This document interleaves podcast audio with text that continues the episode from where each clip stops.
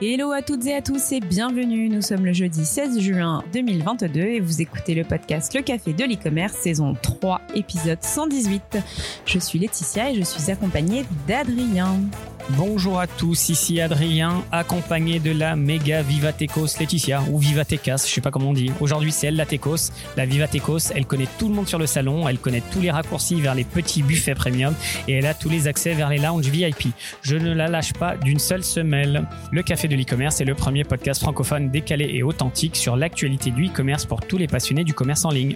LCDE vous propose de faire votre veille différemment dans vos oreilles. Au sommaire de cette émission, des news simples, des news Viva, des news tech. Et oui, vous l'aurez compris, c'est un épisode enregistré depuis Vivatech, édition 2022. Et comme à chaque fin d'émission, on terminera avec du fun et on vous challengera avec des jeux autour de l'actualité de la semaine. Laetitia, Adrien, prêt Synchronisation des montres. Toutes les news e-commerce dont on ne parlera pas cette semaine, mais qu'il ne faut surtout pas louper. C'est la rubrique des news simples dans un format funky. Google Analytics est illégal en France sous pratiquement toutes ses formes suite à la décision de la CNIL. Donc euh, Google Analytics a priori est en train de vivre ces derniers jours de manière légale. Je suis curieux de voir qu'est-ce qui va se passer. L'UFC Que Choisir a décidé de porter plainte contre Back Market pour ses pratiques estimées trompeuses via l'utilisation de dark patterns, les cookies, les faux prix barrés, les ajouts de frais de service. Ça sent pas très bon pour nos copains de chez Back Market. Quick Commerce, le groupe Casino étend son partenariat avec Frishti qui a été racheté par Gorillaz il y a quelques semaines, quelques mois. VP se lance enfin dans l'upcycling avec Marussia Rebec, qui est la créatrice qui va revisiter tous les invendus et qui va pouvoir proposer euh, euh, bah, de nouveaux produits. PayPal continue de développer son offre de paiement fractionné avec son offre Pay Monthly. C'est un paiement fractionné mensuel entre 6 et 24 mois. Les levées de fonds de la semaine, Money Money Money, et les rachats de la semaine. Alors, il y a eu beaucoup d'argent qui a circulé, euh, Laetitia, ces, ces, dernières, ces derniers jours Ouais, bah pas autant qu'avant, mais en tout cas, on a retenu que la solution française de paiement en one click, Just, que l'on connaît, vient de lever 3 millions d'euros. Bravo, Jérémy La news What the fuck de la semaine. Adrien, quelle est-elle? Tu cherches l'amour, trouve d'abord un job. Tinder aide les 18-25 ans à trouver un job d'été via son app. Du 9 juin au 31 juillet, euh, tous les membres de Tinder en France qui sont entre qui ont entre 18 et 25 ans vont, vont voir apparaître dans l'application plusieurs swipe cards euh, avec des et qui les dirigeront directement vers la plateforme Un jeune, une solution. Donc c'est une manière un petit peu euh, amusante de pouvoir ch choisir son, son boulot et d'être un peu moins loser sur Faut Tinder. voir si ça, si, si, ça fonctionne, mais pour, pourquoi pas. Mais attends, moi j'ai une question, je suis pas très sûre de la cible. Hein. Est-ce qu'on est sur Tinder entre 18 et 25 ans Je sais pas. Hein. Bah, bien sûr. Ah ouais? Ah d'accord, je savais pas. Enfin, tout le monde est sur Tinder, je crois. Ah d'accord. bah, pas ça, moi, je hein. pense. en tout cas, non, plutôt, il n'y a, a, pas d'âge pour chercher l'amour. C'est plutôt comme ça que je voulais le tourner. C'est peut-être aussi un nouveau positionnement pour Tinder pour inciter les gens euh, beaucoup plus jeunes à, à venir. Bon, j'en sais rien. La news inutile dont on s'embalèque. La news complètement inutile, il n'y a rien à voir circuler. C'est Jack Dorsey, cofondateur de Twitter, qui, laisse, qui lance le concept de Web 5. Alors, est-ce que tu as vu passer ça, Laetitia Pas du tout. Qu'est-ce que c'est ce que, que le Web 5 Alors Non. après le Web 1, c'est quand le, le- le début du Web. Le Web 2, qui est le, Web euh, social. Social. Le Web 3, euh, qui est en train de- d'exploser partout avec le métavers.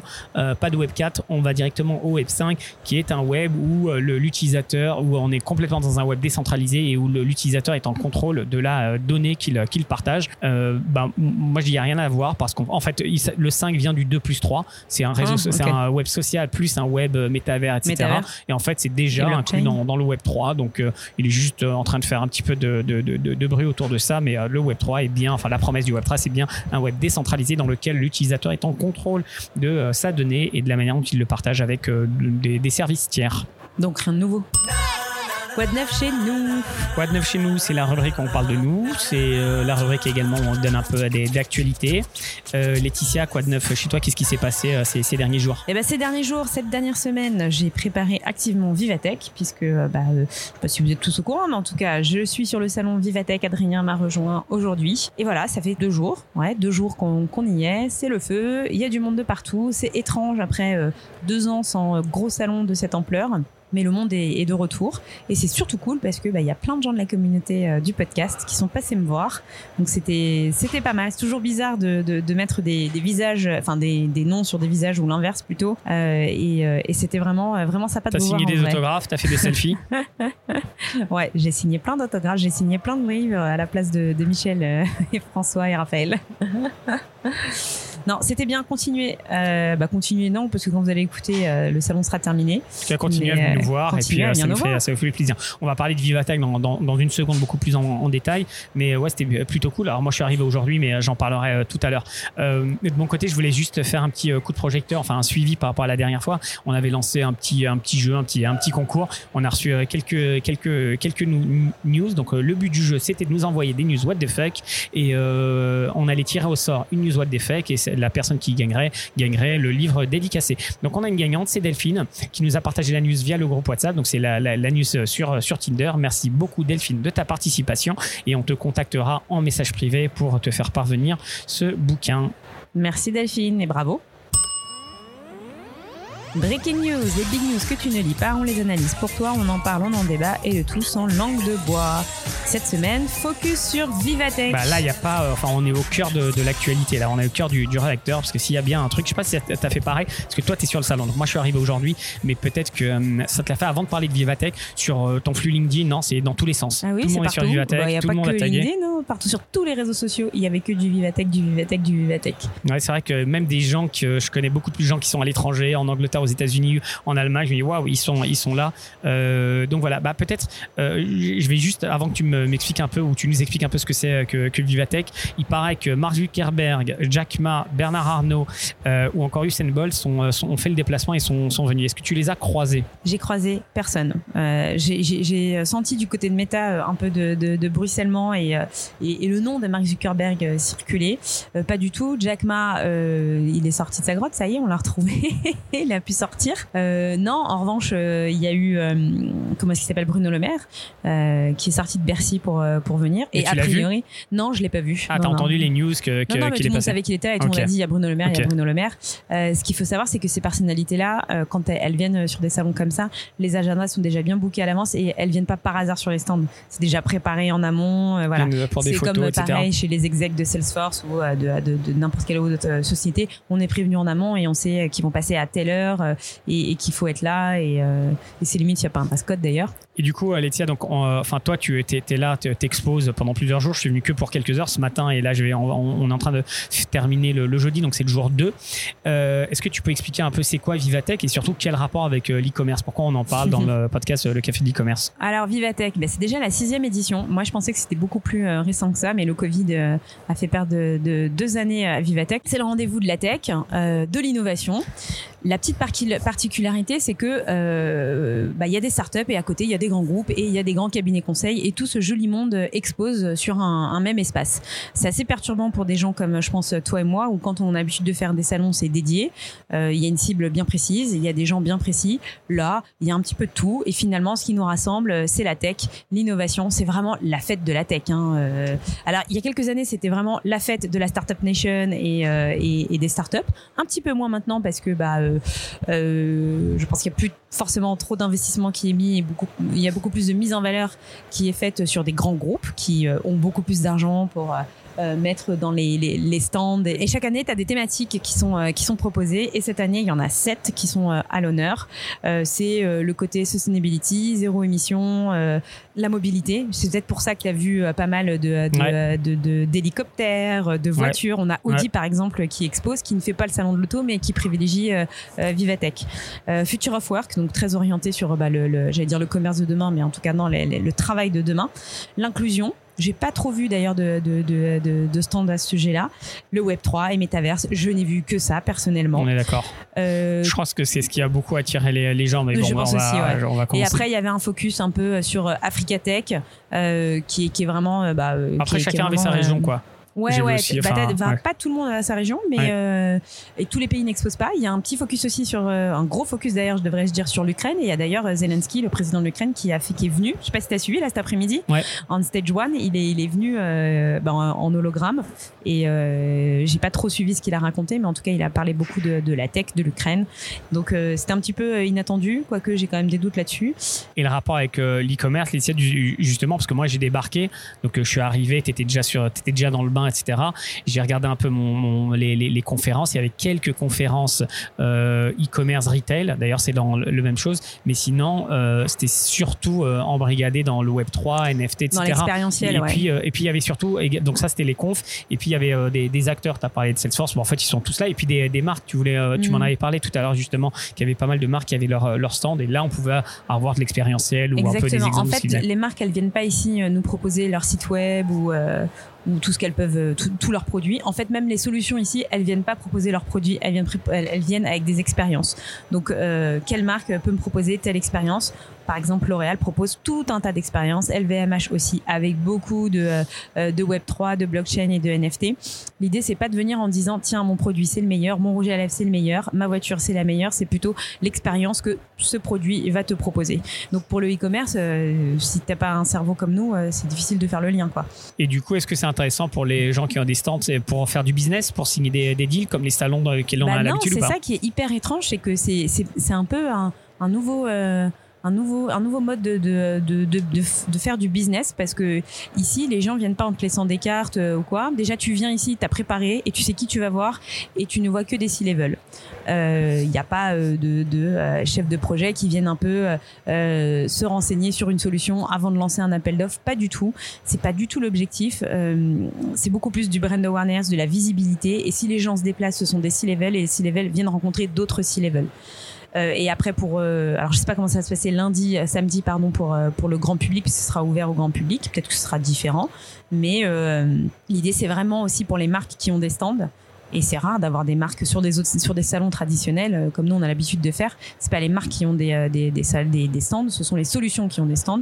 Mais pour les marques qui ont des stands, elles prennent beaucoup de, de, de place et elles proposent des choses assez avancé. Et après, derrière, on voit euh, quelles startups sont là, euh, quelle startup a mis en place telle et telle technologie. Mais euh, c'est vraiment de la visibilité. Pour rejoindre ce que, ce que tu dis, c'est vrai que bah, du coup, il y a beaucoup de monde. Il y a vraiment beaucoup, beaucoup de monde. Il y a beaucoup, beaucoup de monde. ouais, je, on a rencontré quelques personnes qui, qui se baladent et qui se rencontrent, etc. Donc là, je veux bien croire. Mais euh, je sais pas si tu as eu la même sensation que moi. Bah, enfin, si, parce qu'on en a discuté tout à l'heure. Mais c'est un, peu, c'est un peu le bordel, c'est un peu chaotique. Parce qu'en fait, tu passes d'un hélicoptère à une solution de, de niche à un autre truc, encore d'une tablette ou je sais pas quoi. Et euh, moi, c'est mon cerveau. Un robot qui vient et qui te encore dans nos euh, salons. déjà, c'est compliqué quand tu mélanges fintech, logistique. Mais bon, il y a des petits coins. Mais alors là, moi, mon cerveau, il est en feu. J'ai rien compris. Je me balade et c'était très très compliqué pour moi, quoi. Mais bah, ce qu'il faut se dire, c'est que le fil conducteur, c'est l'innovation et la tech.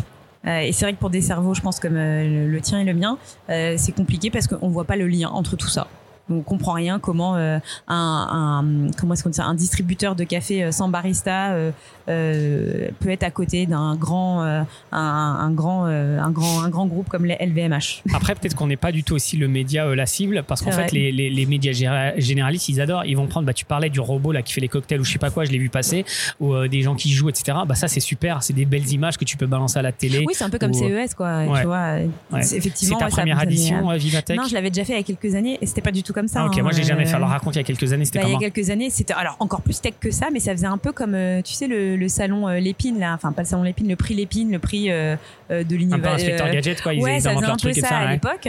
Et puis surtout, tu avais, euh, avais des startups qui sont aujourd'hui licornes, qui exposaient sur des petits trucs. voilà, c'est plus petit, il y avait beaucoup moins d'intérêt, et euh, et t'avais pas les L'Oréal et LVMH avec des stands de 300 mètres carrés, mm. quoi. Donc toi, bah, je, vais, te partager un peu moins mon expérience si j'aimerais bien avoir ton, ton avis. Donc moi, j'ai fait deux, deux conférences aujourd'hui. Ensuite, je me suis, je me suis baladé. Les deux conférences, bah, il n'y avait pas de conférence euh, bah, il y avait une conférence e-commerce, mais que j'ai pas faite parce qu'elle était enregistrée. Donc moi, j'ai trouvé ça bidon, c'était pas clair. C'est une vidéo qui tournait. Bah ouais, je suis pas venu pour regarder une vidéo. Du coup, je suis allé dans deux autres euh, euh, grandes salles et c'était autour du, Web 3. Euh, j'ai pas du tout aimé. Je suis resté peut-être une heure et demie dans ces dans, dans, dans, ces deux salles. Alors, je suis certainement mal tombé, mais en tout cas, je vais te parler de, mon expérience.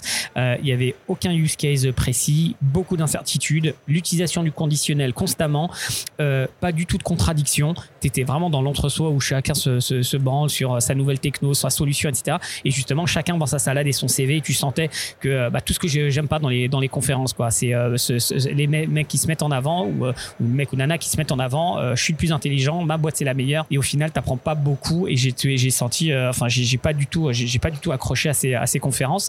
Est-ce que toi, les, les, discussions et tout est en anglais Ah oui, d'ailleurs, on ouais, peut-être pu dire. c'est pas un gros truc, c'est mais c'est amusant de voir. Bah, c'est vraiment international. Ouais, c'est cool. Je trouve ça très très cool. Toi, t'as eu un, t'as pu assister à des confs ou les discussions que tu as pu avoir, c'est un peu bullshit, bullshit à tort ou c'est c'est plutôt cool Alors la conférence, l'unique conférence à laquelle j'ai assisté, c'était Binance et je voulais absolument y aller. Et c'était sur le Web 3.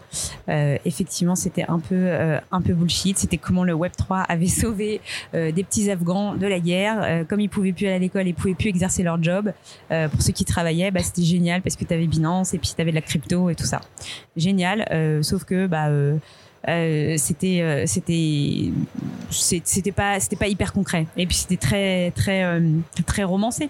Moi j'aurais voulu peut-être un témoignage sur Zoom effectivement de cette nana qui va plus à l'école ou qui ne peut plus travailler mais qui grâce à Binance euh, continue à vivre euh, plus ou moins normalement.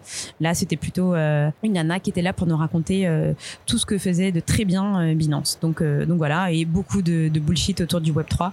Donc, donc pas pas hyper cool. Et pourtant, j'attendais vraiment Binance du coin du coin de l'œil. Il faut aussi rajouter une chose, Laetitia, c'est qu'il y a énormément de conférences qui durent même 20 minutes, etc. C'est impossible. En fait, chaque, stand propose un espace conférence. Mais dans le planning, enfin dans le programme, t'en as euh, à 13h, il y en a 15, et puis il y en a qui sont 13h, 13h20, d'autres 13h, 13h30, et c'est euh, très compliqué. Donc il y a toujours des trucs qui se passent. Donc ça aussi, c'est peut-être cool. Peut-être que nous, on est des blasés, c'est pour ça, ou qu'on est hyper placé sur une petite niche, mais quelqu'un qui veut juste euh, découvrir plein de trucs, c'est cool. Et les discussions que tu as eues sur les stands, alors, c'était intéressantes ou c'était des passants et en fait non, perdre de temps? Non, c'était pas des passants, tout était ultra qualifié.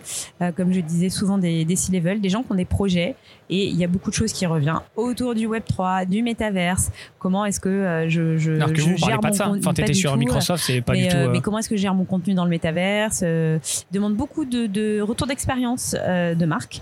Alors, ce qu'il faut savoir, c'est que les marques aujourd'hui, elles partagent pas énormément. Elles disent toutes qu'elles sont dans le dans, dans le métaverse, mais c'est beaucoup de com aussi. Exactement. Et on n'a pas beaucoup de de, de, de, de cas d'usage et surtout de chiffres sur ça.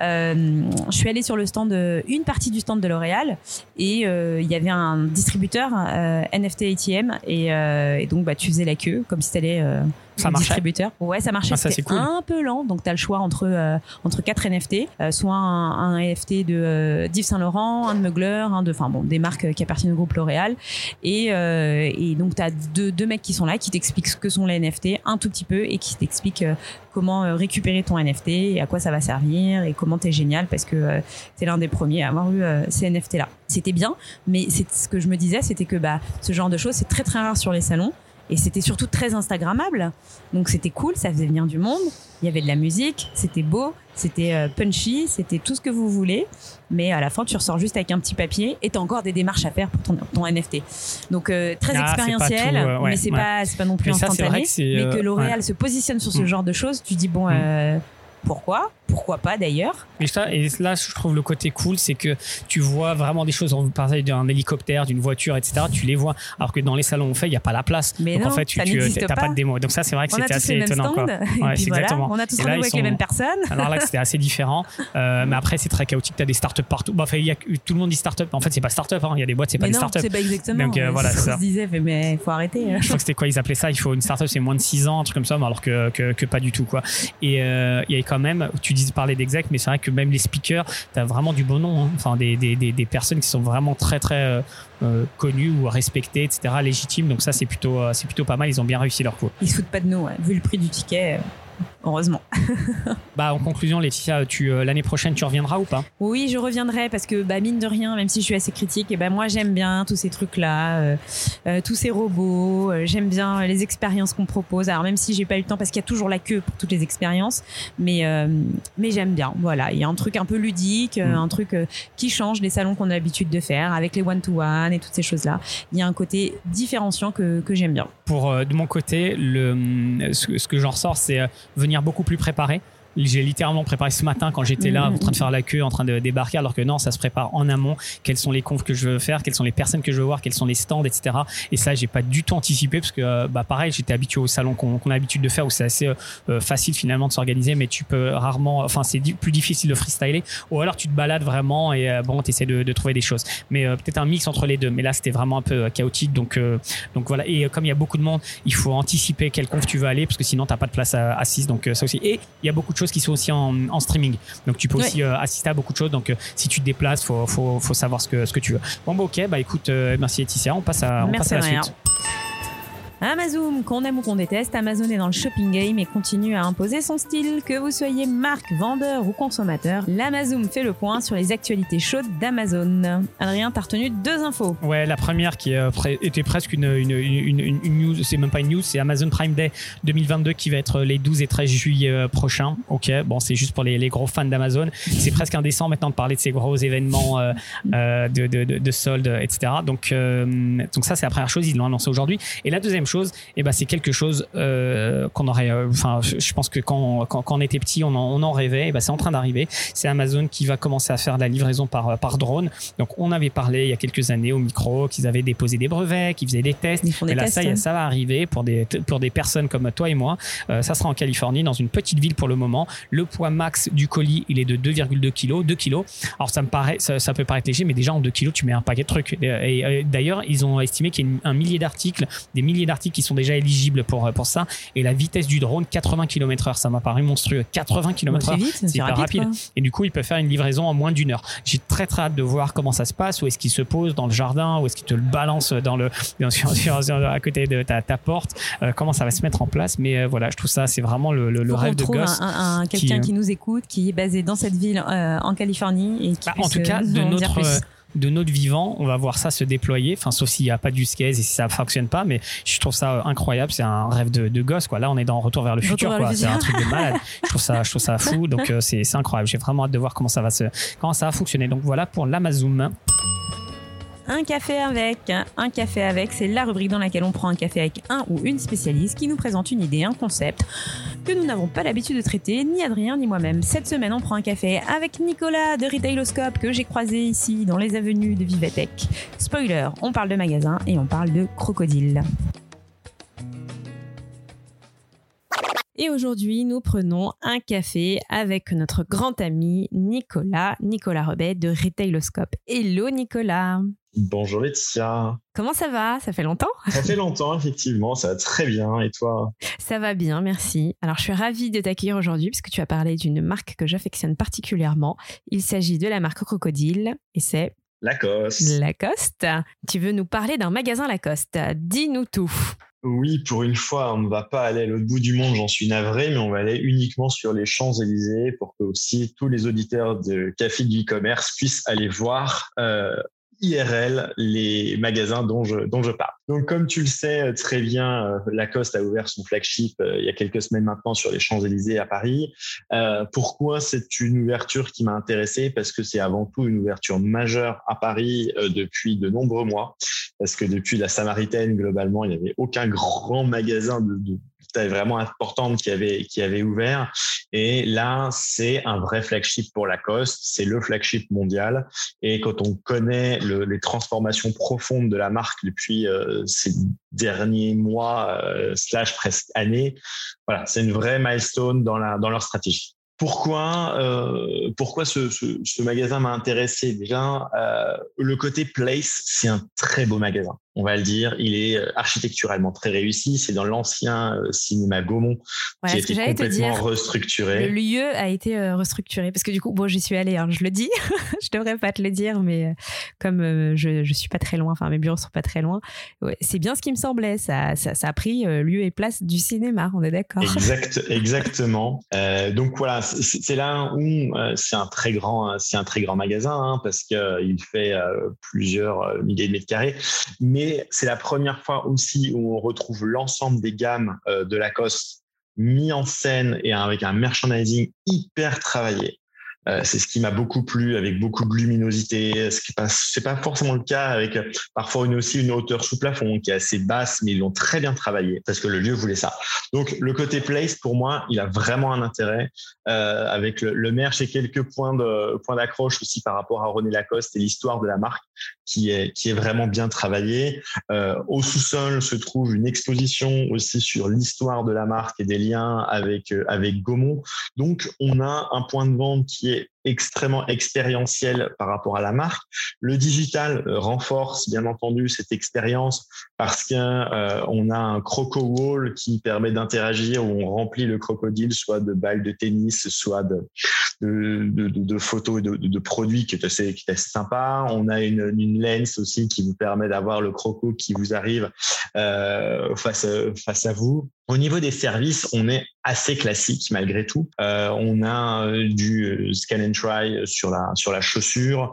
Euh, on a de la perso. On a un vrai un, vrai corner perso qui est vraiment bien fait si tu veux, mais rien de nouveau par rapport à ce qu'on peut connaître euh, sur d'autres marques. Au niveau euh, vraiment produit, c'est 9500 références. Donc, c'est le plus grand magasin euh, de, de, de, la marque. On y voit aussi leur nouvelle proposition sur un polo qui est recyclé avec des fibres d'anciens polos. Donc, il y a comme ça parfois des prises de position assez fortes sur certains sujets évidemment, ça fait partie de toutes les stratégies maintenant de tous les retailers et, particulièrement dans la mode. Mais en tout cas, voilà, je trouve que au niveau de l'expérience, il y a quelque chose euh, vraiment qui se qui se passe.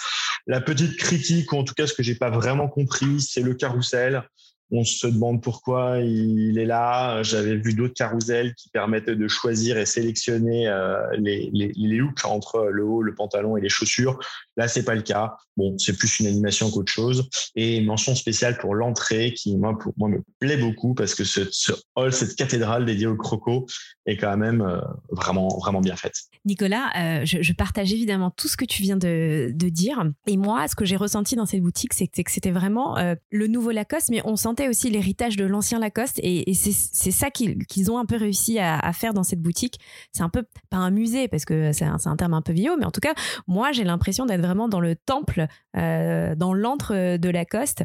Et, euh, et, en fait, ça me fait plaisir de voir du vieux, l'histoire, euh, du récent. Et c'est aussi à l'image de la nouvelle campagne, je pense que tu l'as vu, la nouvelle campagne de publicité où, justement, bah, jeune, vieux, mais finalement, on part tous du Lacoste, quoi. Oui, on, retrouve parfaitement euh, ça dans, le, dans, dans, la boutique. Alors, moi, je trouve quand même beaucoup plus axé sur le nouveau, ce qui est normal, sur le nouveau Lacoste, quitte à perdre euh, parfois certains clients qui aiment Lacoste, mais de la façon un peu traditionnelle de la marque. Mmh en plus, moi, j'y suis allé vraiment euh, les premiers jours de l'ouverture. Il y avait de la musique qui était fort. Enfin, il y a, la marque, la Lacoste n'a plus rien à voir avec une marque traditionnelle de sport chic française. Et on est vraiment sur de l'urban. C'est leur nouveau positionnement, make sense. Mais voilà, ils peuvent se couper malgré tout d'un certain nombre de clients. Euh, petite question, euh, il faut toujours aller à la caisse pour payer ou tu as vu des bornes d'achat? Est-ce qu'il y a des tablettes? Est-ce que les vendeurs sont équipés euh? Les vendeurs sont équipés d'encaissement mobile. Ok. Mais il y a, malgré tout, il reste quand même des caisses. D'accord, ouais. Bon, bah, déjà, c'est bien, ils sont équipés.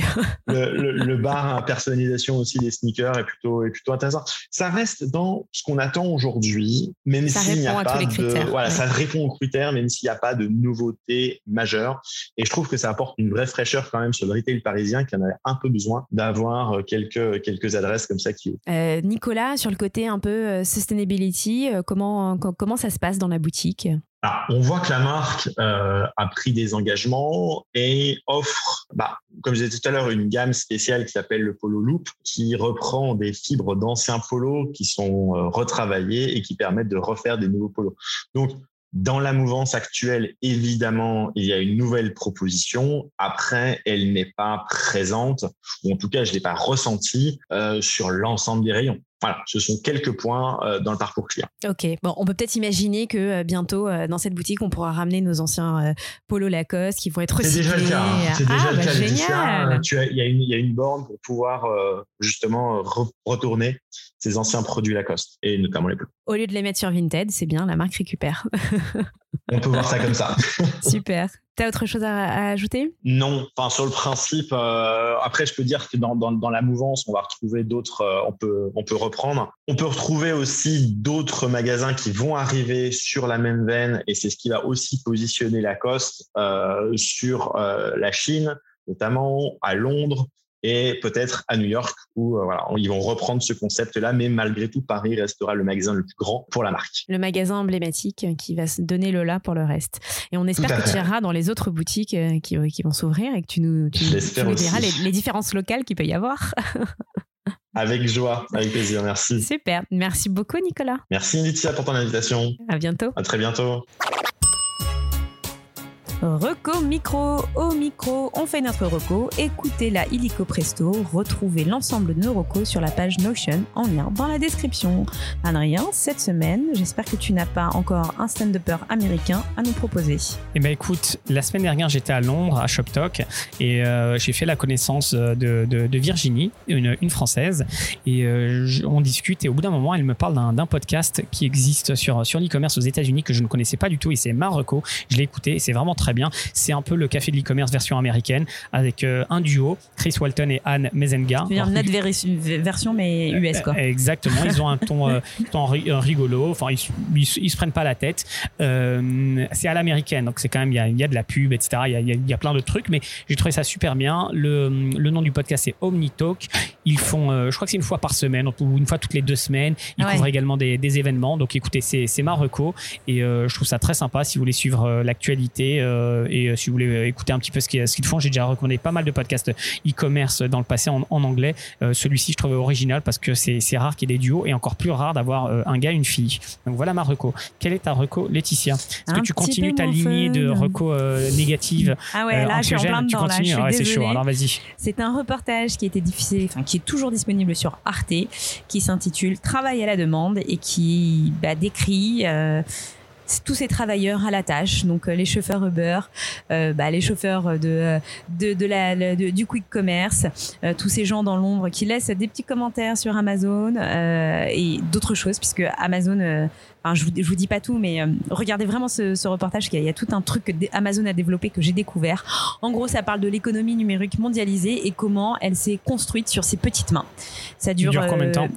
Une heure et demie, je crois. Il est gratos ou tu l'as piraté Non, non, c'est- je pirate rien du tout. Et sur Arte, ah, C'est euh, ça, la dernière fois tu m'as sorti déjà des trucs. Ok. non, non, Je mais vous, tu eh, regardes. vous pouvez regarder aussi sur YouTube parce que Arte met beaucoup de contenu disponible sur YouTube si vous n'avez pas envie d'aller sur Arte ou je sais pas quoi. Mais c'est un super euh, documentaire, oui, c'est pas réjouissant. Euh, Est-ce que tu viens avec une reco positive la semaine prochaine? Est-ce que je peux te donner cette mission? ça va être dur, hein. je suis très négative comme fille hein, quand même, hein. Vous le savez depuis le début. ça va être dur. Mais bon, c'est aussi ça d'avoir un micro, c'est de pouvoir dénoncer euh, les dérives euh, de notre, euh, de notre économie numérique. Ok, J'essaierai tu- la semaine prochaine. Merci de prendre le, le challenge. Panier surprise, le panier surprise c'est la rubrique de fin, celle où on se détend, on s'amuse, on rigole. Adrien est le maître du jeu encore une fois et il s'amuse autour des sujets du digital. N'hésitez pas à vous prendre au jeu et à participer de votre côté. Essayez de trouver les réponses le plus rapidement possible. Cette semaine, deux jeux, un Kikadi et un Cupuc. Alors Laetitia, le Kikadi, c'est le suivant. Donc c'est une citation, il va falloir que tu me trouves qui l'a qui l'a dit. Les NFT ne seraient qu'une classe d'actifs qui existe sur le principe de la théorie du plus grand imbécile. C'est-à-dire que quelqu'un va payer plus d'argent que j'en ai dépensé pour l'acquérir. Qui a dit ça? Parce que déjà, tu as une idée comme ça. Non, vas-y, fais-moi Alors, tu as trois propositions. propositions. Bill Gates, philanthrope, Jeff Bezos, philanthrope, ou Sergey Brin, philanthrope. Ah là là là là là. Allez, Sergei, euh, Google. Eh bien, écoute, c'est une mauvaise réponse, c'est Bill Il parle Gates. pas, lui.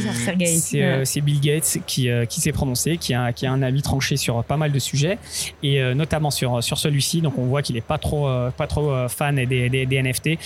Il a donné une interview il, y a, il y a quelques jours, je crois que c'était hier à TechCrunch, et ça c'est une des, des citations en anglais qu'il a, qu'il a sorti. Donc, donc voilà, Bill n'est pas, n'est pas nécessairement trop pro NFT. On passe à la suite, le Il Cupuc. Ça faisait pas sur longtemps. Vivatech, hein, lui. hein. Ça faisait longtemps qu'on n'avait pas fait de questions pour un champion du digital. Je t'en ai préparé un et euh, tout le monde joue contre Laetitia. Donc Terre entière versus Laetitia. Vous essayez de trouver le plus rapidement possible. Est-ce que tu es prête? Je suis prête. Laetitia versus le reste du monde, on dirait un épisode des Marseillais, là. Vas-y. Alors c'est parti. Je suis une société française fondée en 1854 à Paris. J'ai une présence mondiale, notamment au Japon, où je réalise près d'un quart de mon chiffre d'affaires depuis les années 2000.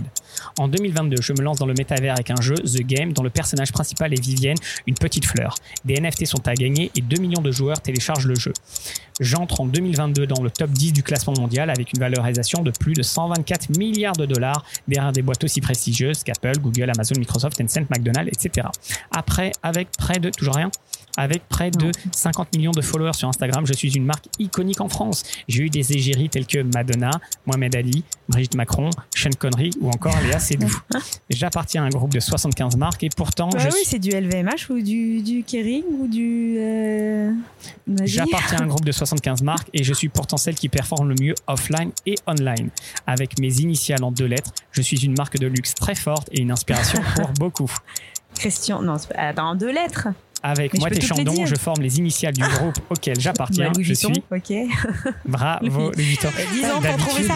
Non, mais en tu fait- trouves à la première phrase. Oui, oui, mais là bugué, j'avais Hermès, j'avais euh, Fallait les Guerlain, je les avais, mais euh, J'étais sûr que la avec euh, suite, Léa ouais. C12, parce que moi, je connais rien, c'est trucs Brigitte people. Macron, là, ça y est, Et, j'étais ah dans. ouais, euh, ok, j'ai choisi des noms un peu. C'était euh, le, trucs. le déclic. Eh Bon, ben, je l'ai trouvé quand même. euh, vraiment sur le fil du rasoir, bravo. Laetitia. Et j'ai un stand de 150 000, ca- 500 550 000 mètres carrés sur, euh, sur Vivatech. Euh, non, non, et d'ailleurs, j'ai choisi Louis Vuitton parce qu'en fait, la news, euh, ça m'a fait penser à la news qui, euh, qui sont apparues dans le classement des top 10 boîtes les mieux valorisées au monde. Tu vois, derrière les Apple et compagnie, une boîte française. Boîte Et française. euh, donc c'est vraiment top pour, bah, pour une belle boîte française qui est même pas une boîte tech. Enfin, encore qu'on pourra en discuter parce qu'on Mm. voit le stand ça et devient ce qu'ils font. Ouais, ils sont en train de se, se transformer. C'est vraiment pas mal ce qu'ils font. Merci beaucoup à toutes et à tous d'avoir partagé avec nous cet agréable moment depuis la porte de Versailles et depuis Vivatech. Pour retrouver les références de cet épisode, rendez-vous dans les notes de l'émission ou sur le site Le Café de l'e-commerce. Laissez-nous 5 étoiles, s'il vous plaît, ça fait zizir. Merci. Merci à tous, à très bientôt et à la semaine prochaine. Ciao, ciao. Nom de Zeus